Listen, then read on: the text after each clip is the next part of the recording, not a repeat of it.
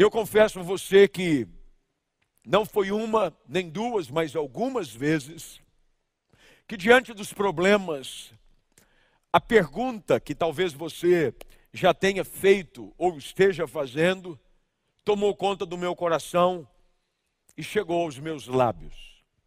Por quê? Por que é que eu estou passando por isso? Por que dessa luta? Por que da provação? Por que, que eu estou enfrentando esse momento difícil na família? Por que, que essa crise chegou ao meu casamento? Por que do desemprego?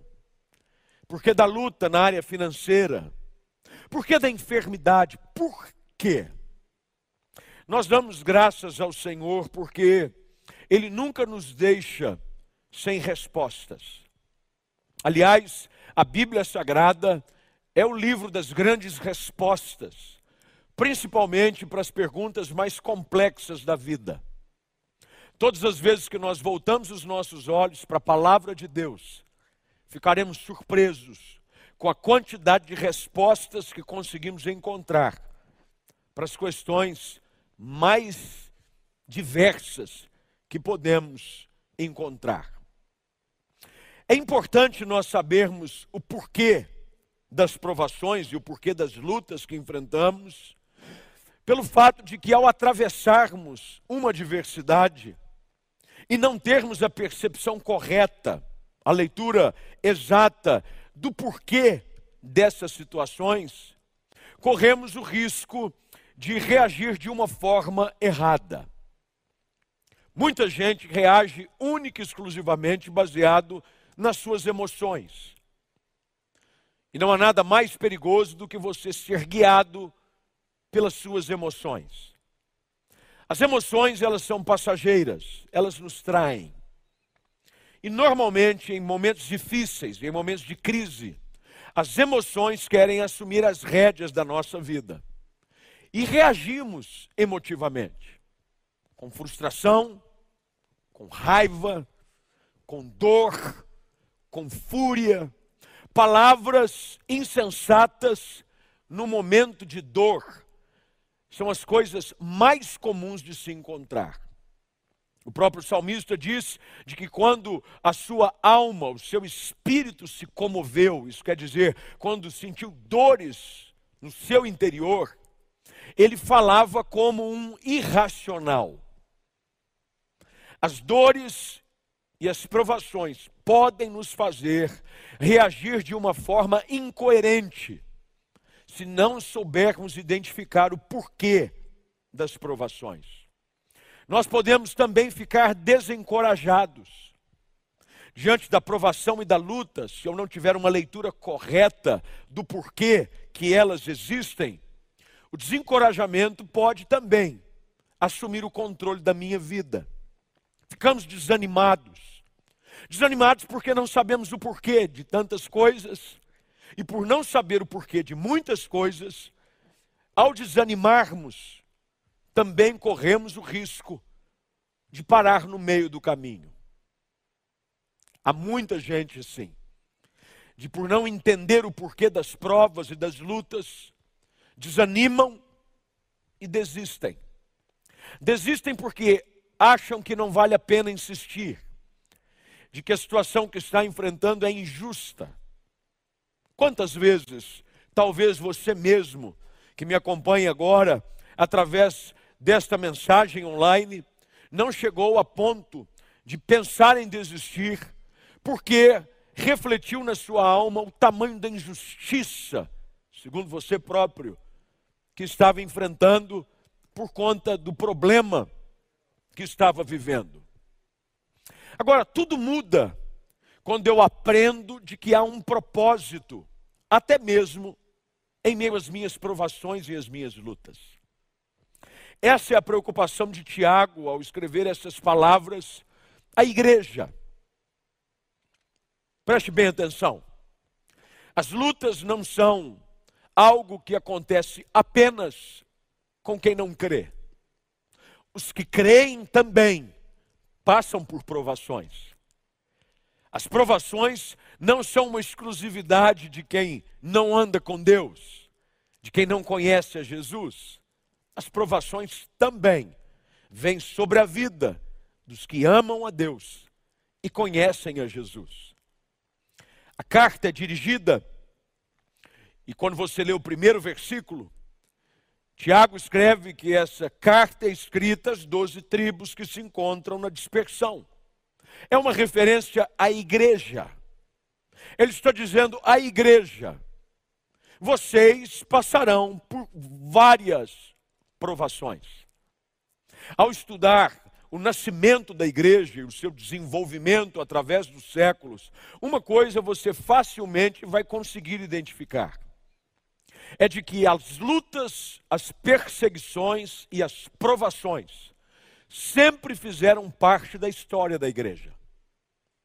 Agora, cada uma dessas lutas, provações e perseguições tiveram um propósito. Deus permite a provação e Deus usa a provação para um fim muito maior. Todas as vezes que as lutas e as perseguições vieram contra a igreja, não foram impedimentos para o seu crescimento.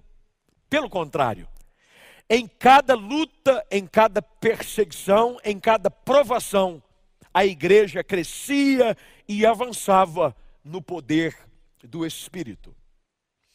Quando olhamos para as Escrituras, encontramos então algumas respostas.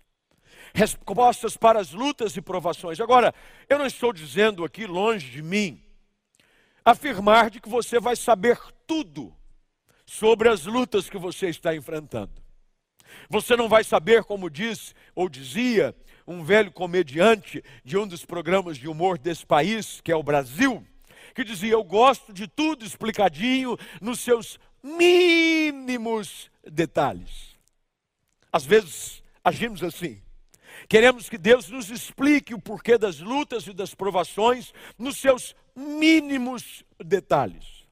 Bem, nós nunca teremos a explicação daquilo que Deus está fazendo nos seus mínimos detalhes, até porque a mente do Senhor e o seu conhecimento são muito mais elevados do que o nosso próprio. Jesus, numa ocasião em que os discípulos questionaram o porquê ele se dispunha a lavar os seus pés, João capítulo 13, ele diz: O que eu faço hoje, vocês vão compreender depois. O agir de Deus, as coisas que Ele permite, incluindo as provações que enfrentamos, e quem sabe essa que você está enfrentando hoje, talvez não tenha uma explicação detalhada, mas há sempre um propósito por detrás de tudo aquilo que está acontecendo na vida de alguém que ama a Deus.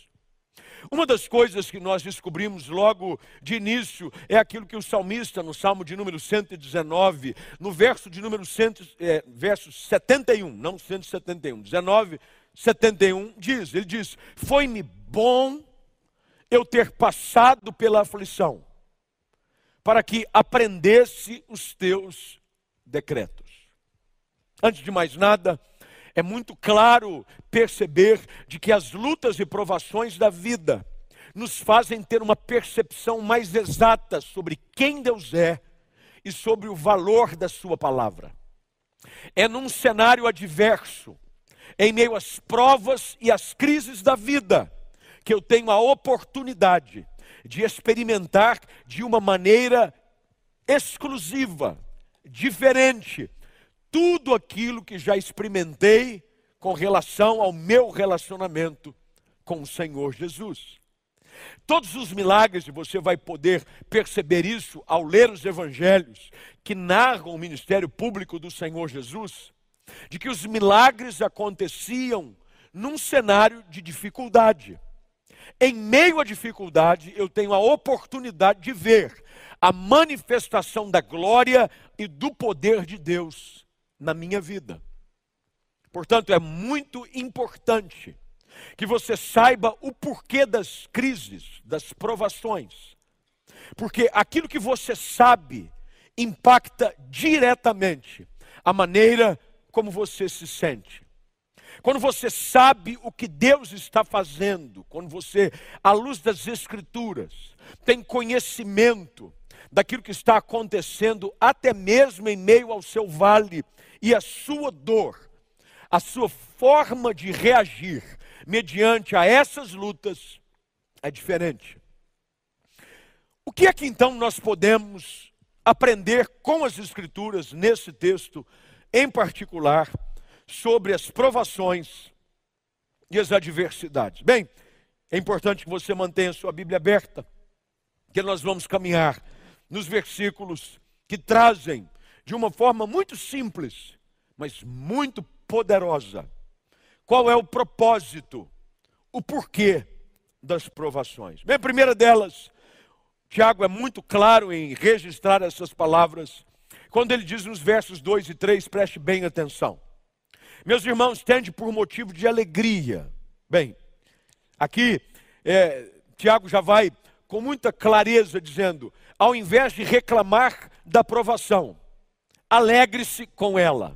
Bem, você nunca vai se alegrar com algo que te prejudica. Normalmente você se alegra com algo que te abençoa.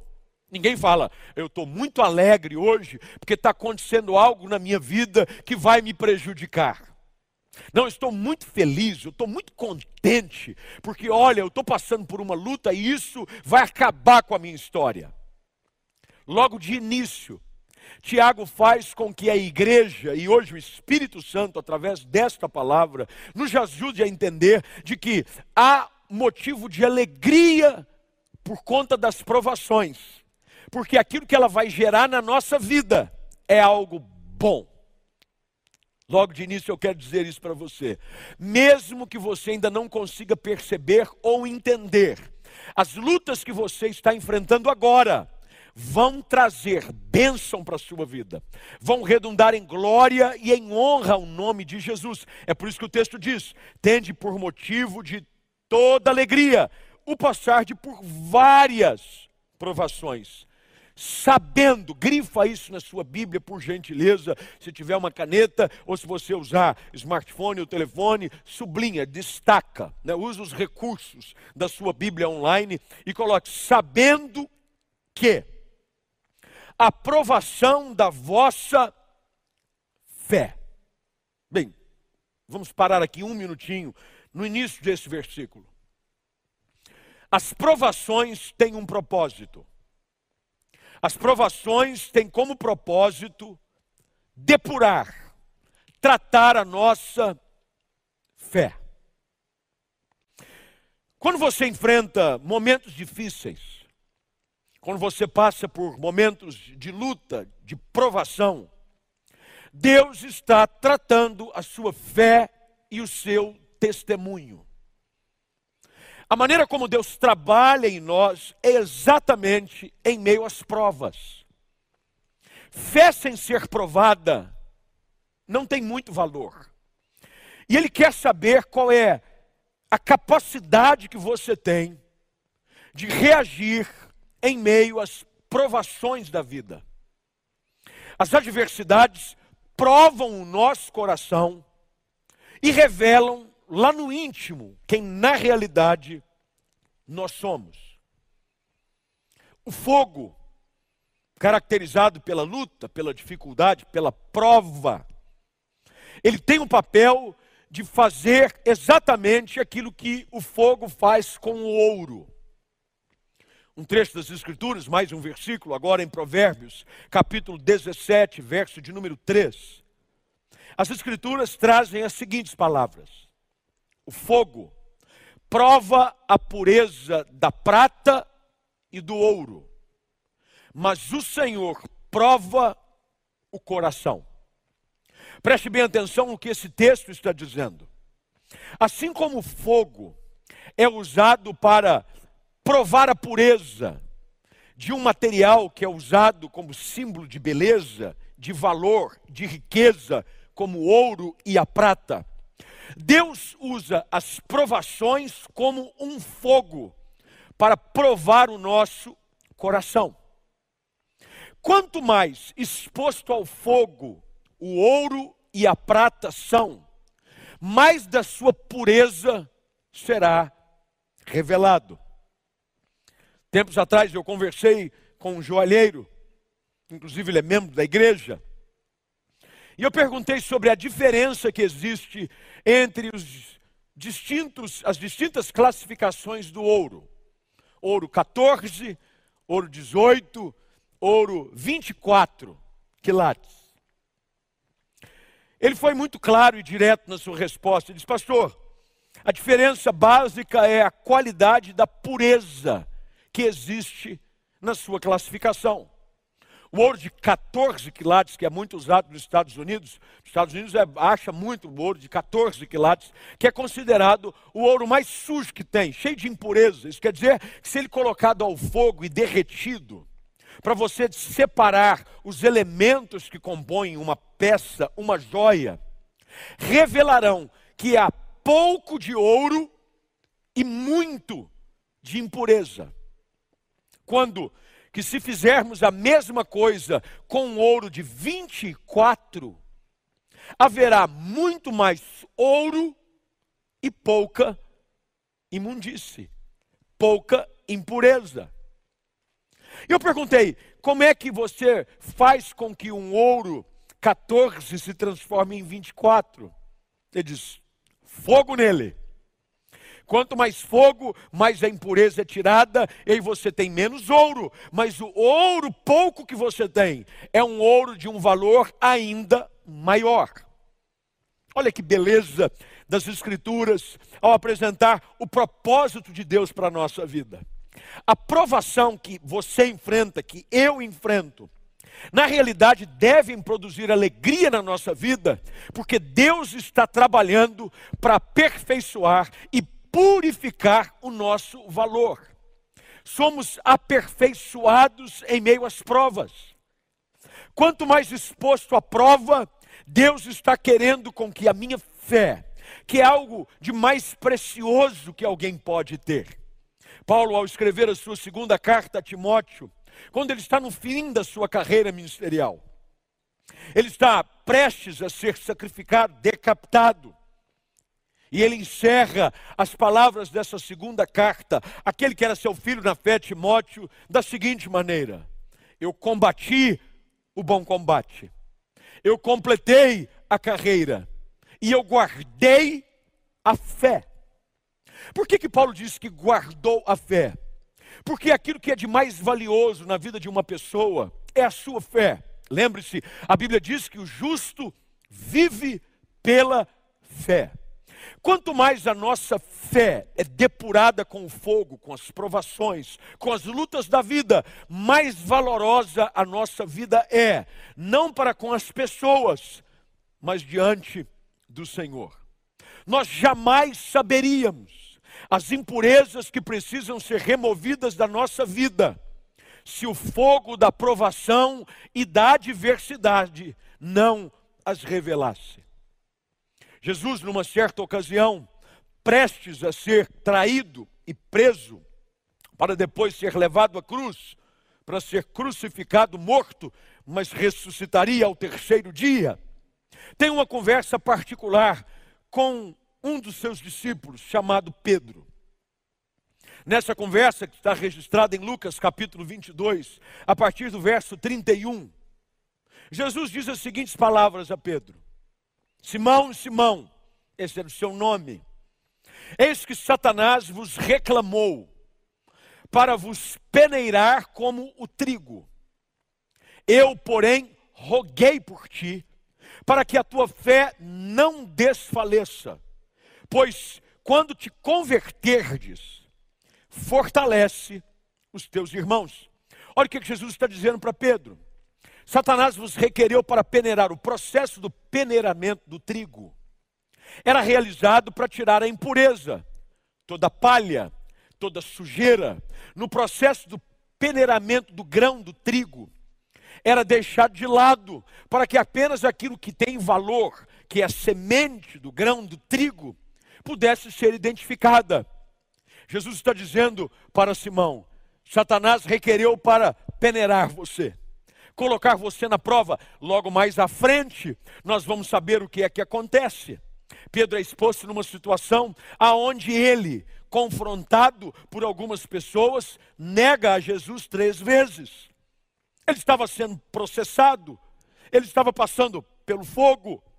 E Jesus não diz: Olha, Satanás vos requereu para peneirar, mas fique tranquilo, Pedro, eu já o repreendi.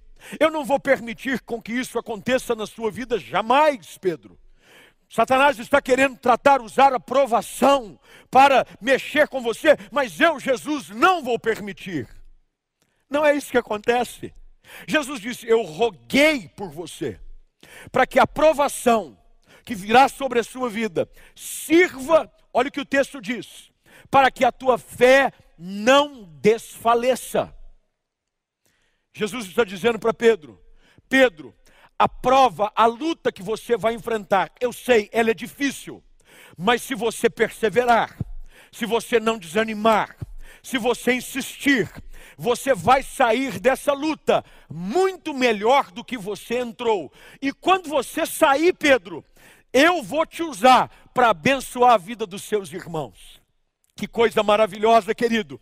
As provações da vida servem não somente para sermos aperfeiçoados em meio a elas, mas também para logo depois delas sermos usados por Deus para abençoar a vida de outras pessoas. Normalmente é assim que aprendemos. Nós aprendemos com pessoas que passaram pelas crises que hoje nós enfrentamos. Normalmente você não dá muito ouvido a quem está passando por um problema, ou você está passando por esse problema, e a pessoa com que você está conversando nunca passou por ele. Normalmente o que acontece? Você quer ouvir quem já passou pela mesma luta. Tem muita gente querendo ser solícita e até mesmo educada, ao vê-lo passar por alguma crise, por algum problema, e diz para você: Eu sei que você está passando, eu conheço a sua luta.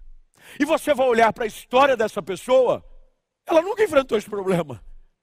Ela não sabe o que você está enfrentando. Ela pode ter procurado parecer-se simpática para você, mas a verdade é de que ela não pode ajudá-la. Por quê? Porque ela não está enfrentando ou nunca enfrentou o que você está enfrentando agora.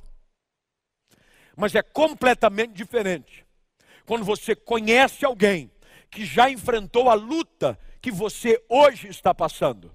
Essa pessoa pode chegar e dizer para você: fique tranquilo, eu sei que é difícil, eu sei que não é fácil, eu sei que dói, mas eu estou aqui como prova de que Deus usou as lutas e as provações para me fazer alguém melhor. Não se desespere. A prova não é para te destruir, a adversidade não vai te matar. Na realidade, Deus está usando tudo que está acontecendo para fazer algo grande acontecer na sua vida.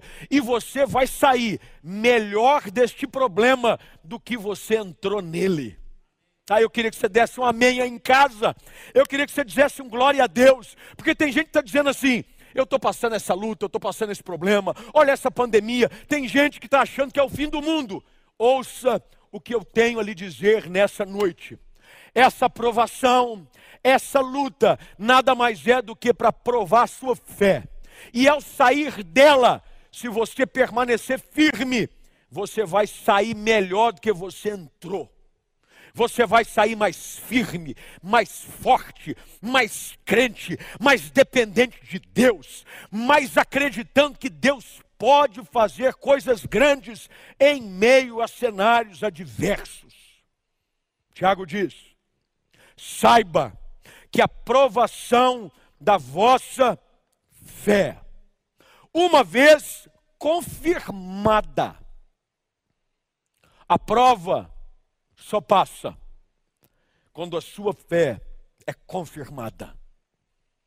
É quando você não dá o braço a torcer. É quando você não desiste. É quando você não desanima. Uma das coisas que me empolga muito e me deixa mais seguro em meio às provações da vida é de que elas nunca vêm baseada em um contexto qualquer. É mais ou menos como um professor que vai dar uma prova aos seus alunos. A prova ela é sempre é dada baseada nas informações que o aluno já recebeu. Nenhum professor chega numa sala de aula dizendo: muito bem, nós vamos agora fazer uma prova, ou marcam uma prova para um dia específico, dizendo: vai cair matéria na prova que eu não dei. Vai cair matéria na prova que vocês não conhecem ainda. A prova vai conter perguntas de assuntos que eu ainda não ensinei a vocês. Isso não existe. A prova, ela é baseada na informação que o aluno já recebeu. A mesma coisa acontece conosco. Nós nunca passaremos por provas, as quais já não temos as respostas e a qual já nós não temos o conhecimento necessário para passar por elas. O homem que tudo suporta. O verso de número 12 deste mesmo capítulo de Tiago diz que feliz é o homem que suporta com perseverança a provação. Preste bem atenção na continuação do versículo. Porque depois de ter sido aprovado, eu queria que você parasse, grifasse isso na sua Bíblia. Aprovação não é para te desaprovar. Aprovação é para te aprovar. Aprovação que Deus permite. As lutas que vêm não é para que você repita de ano, é para que você cresça. Uma vez aprovado, você vai receber a coroa da vida, a qual o Senhor prometeu aos que amam. Se você está enfrentando uma prova, a prova que você pode colocar embaixo dela o nome que você quiser, saiba, Deus já supriu em Cristo Jesus todo recurso, toda força, tudo que você precisa para passar por essa prova e sair dela melhor do que você entrou.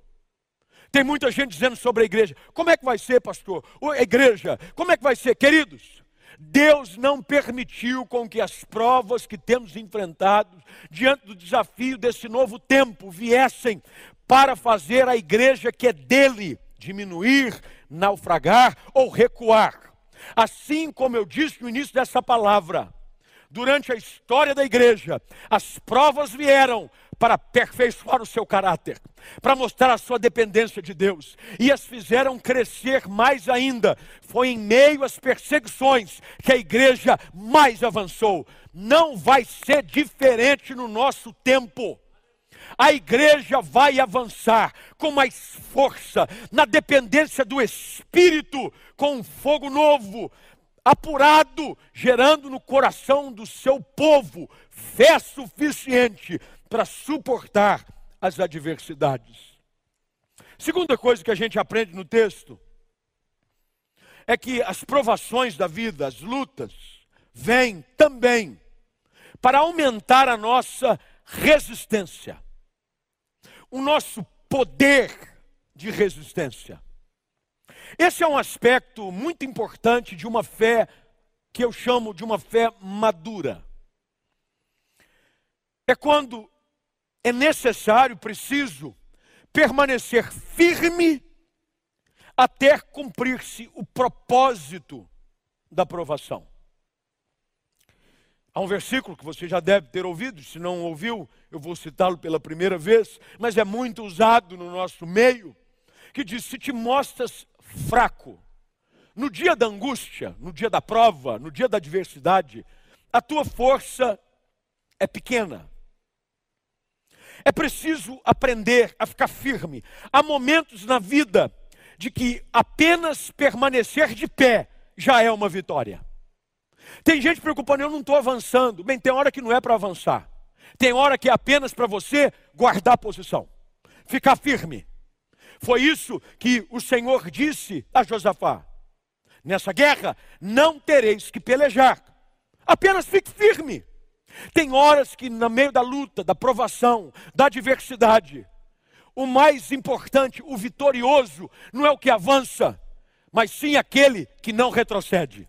Aquele que guarda a posição, aquele que fica de pé, levando pancada, é vento contrário, é onda bravia e você de pé, permanecendo firme num propósito, porque você sabe que Deus continua no controle. E por mais que você não esteja entendendo nada do que está acontecendo, e olha se isso serve para trazer um pouco mais de ânimo e paz da sua alma, eu também tenho muitas vezes na minha vida situações em que eu digo, ué, não estou entendendo é nada.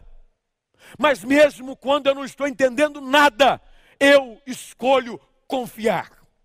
Eu escolho acreditar de que Deus continua no governo de tudo e de que por mais que as lutas me façam chorar, por mais que as provações me façam sentir dores, Deus quer que eu permaneça firme, inabalável, sustentado nele, Afinal de contas, eu preciso ser, assim como Jesus encerra o sermão da montanha, falando sobre aquele construtor sábio que edificou a sua casa sobre a rocha. Eu estou firme em Jesus.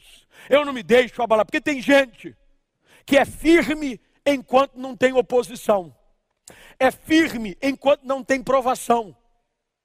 Olha o que o texto diz: a vossa fé precisa ser confirmada pela perseverança. Um dos exemplos mais célebres que eu encontro é de alguém indo fazer uma cirurgia. Eu já passei por uma cirurgia assim um pouco mais, é, é, pelo menos que eu me lembre, um pouco mais invasiva. Há uns mais de 10 anos atrás, hoje, quase 10 anos atrás, eu fui inventar de Inventar não, porque eu sempre andei de bicicleta, mas eu estava com a bicicleta, fui jogar bola, depois de terminei de jogar bola, voltei de bicicleta, e na volta para casa, eu estava com um boné na cabeça, e bateu um vento. O vento tirou o boné da minha cabeça, eu estava com ele voltado assim, bem para frente, né, com a aba bem para frente. Por um impulso, foi um, uma reação imediata, eu tentei pegar o boné, para que eu não perdesse. Bem, ao tentar pegar o boné, o meu guidão virou. O guidão da bicicleta virou, e junto com o guidão virou eu. Então eu fui de cara para o chão.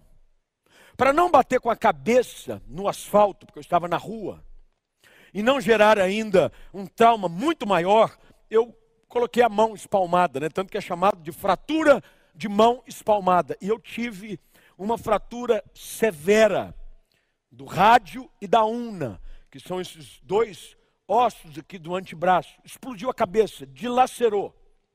Eu precisei, é, obviamente, colocar placa, parafuso, pino, várias coisas eu precisei colocar no braço. Graças a Deus, depois de um, de um tempo de fisioterapia e de muito esforço, eu consegui recuperar quase que 100% dos movimentos do meu pulso. Mas eu me lembro quando o médico disse: Olha, vai ter que operar. E eu sou curioso, sim. Às vezes eu faço perguntas que eu mesmo temo em ouvir as suas próprias respostas. Eu perguntei, doutor, é, mas como é que é um negócio da cirurgia? Vai operar como? Bem, nós vamos ter que abrir o seu braço. E nós vamos ter que colocar uma placa com parafuso, mas fique tranquilo, nós vamos fazer um bom trabalho.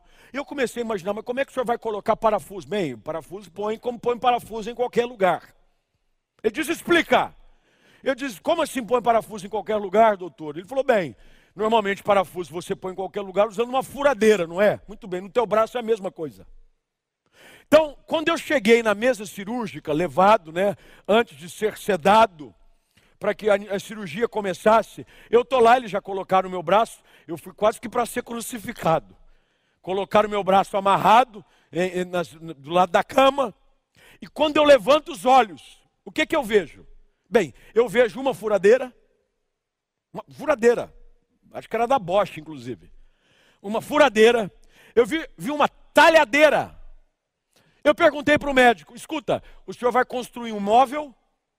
Ou o senhor vai operar minha mão? Ele falou: não, cirurgia ortopédica é isso aí mesmo, meu filho.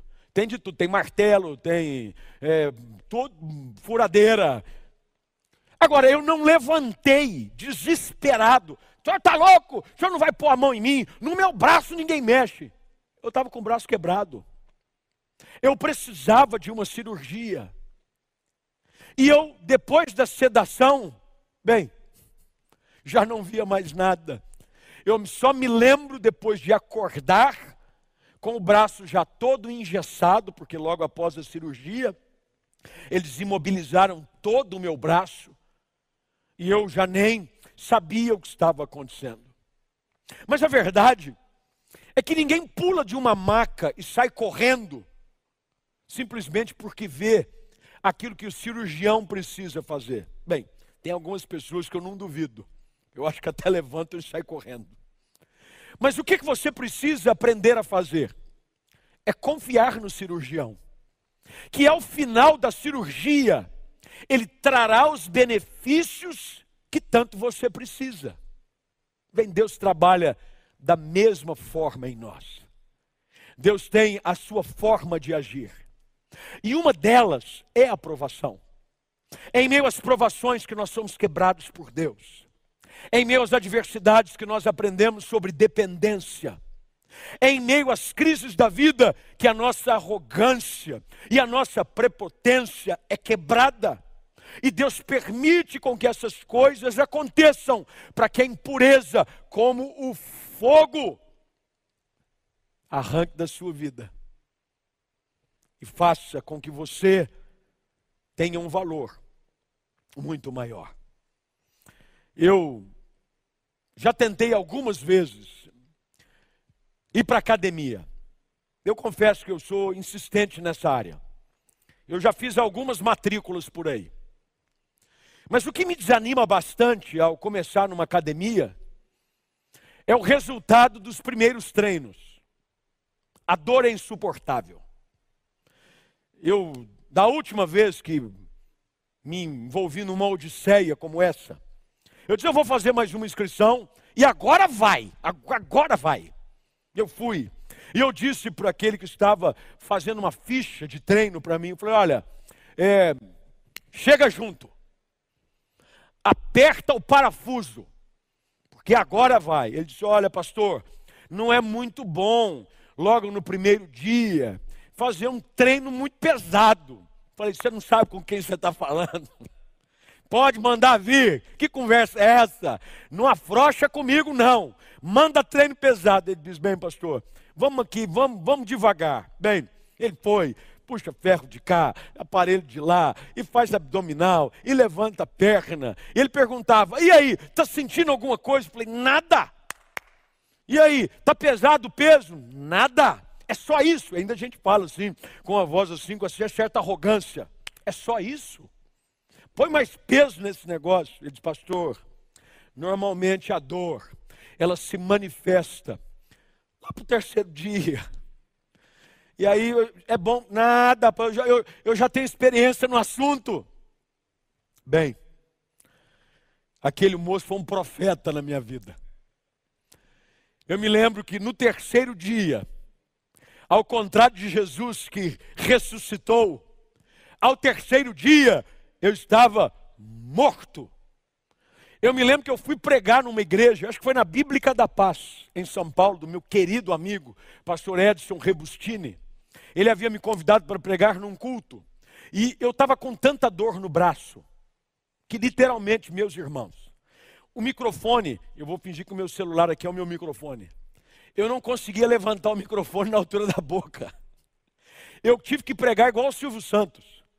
Ou melhor, igual o Roberto Carlos. Eu coloquei o microfone num pedestal, porque o simples movimento de levar o microfone com frequência à boca, doía todo o meu braço.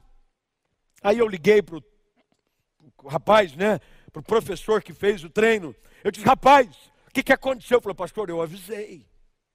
Mas as dores no corpo são um bom sinal. Eu falei, porque não é no teu.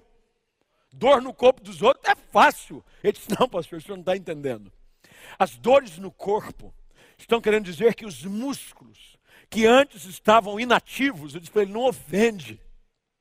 Agora foram exercitados. E a dor nada mais é do que sinônimo de desenvolvimento. Falei, tá bom, o que, que eu preciso fazer? Continua. Como assim continua? Continua. O senhor volta a treinar. Eu espero o senhor amanhã. Eu falei, muita fé da tua parte. Eu acho que ele está me esperando até agora. Mas o que ele estava me ensinando é algo que eu e você precisamos aprender. De que as dores, das provas, das lutas, da resistência, eu sei que dói às vezes insistir, resistir, mas assim como aquele professor quis me ensinar, Deus quer nos ensinar de que a dor da resistência está produzindo um crescimento. Porque todo mundo vai para uma academia querendo um desenvolvimento muscular, crescer de alguma forma. Bem, a nossa alma não é diferente. Deus quer que através das lutas haja uma resistência maior. Quanto mais você faz academia, mais peso você consegue suportar. Quanto mais você faz aquele aparelho e resiste à dor, mais peso você consegue suportar. Deus, quantas vezes, permite com que as lutas e as adversidades venham, para que a nossa resistência produza em nós a capacidade de fazer coisas ainda maiores em seu santo nome. Bem, terminando, porque o tempo já avançou bastante, eu até me empolguei com a academia, cheguei até a pensar aqui no meio da mensagem a voltar, mas já passou a vontade. Verso de número 3 diz que o objetivo da prova é para nos ver mais maduros. Verso de número 4, melhor dizendo.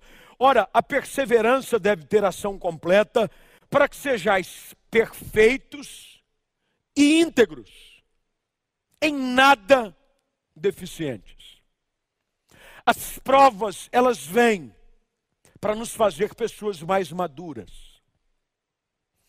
Eu confesso a você que hoje eu não reajo mais da mesma forma como eu reagia diante de alguns problemas. A imaturidade, a inexperiência quanto à vida em si, faz com que reajamos naturalmente de uma forma muito tempestiva. Desesperamos, achamos que o mundo vai acabar. Achando, é igual às vezes eu vejo pessoas, moças, moças novas, começam o seu primeiro relacionamento, namoram um rapaz, o rapaz namora uma moça.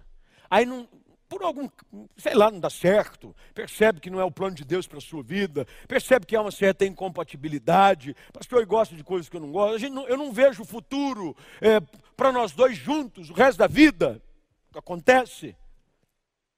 E tem gente que diante de situações dessa, reagem desesperadamente, o mundo acabou, acabou a minha vida sentimental, ninguém mais gosta de mim, eu nunca mais vou ser feliz na vida. Bem, você ouviu isso de uma garota de 15, 16, 17, de um rapaz de 15, 16, 17, é normal.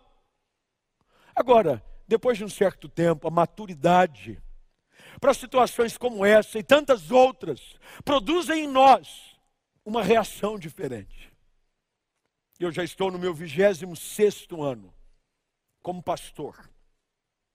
Eu dou graças a Deus que Ele não me confiou algumas responsabilidades há 26 anos atrás.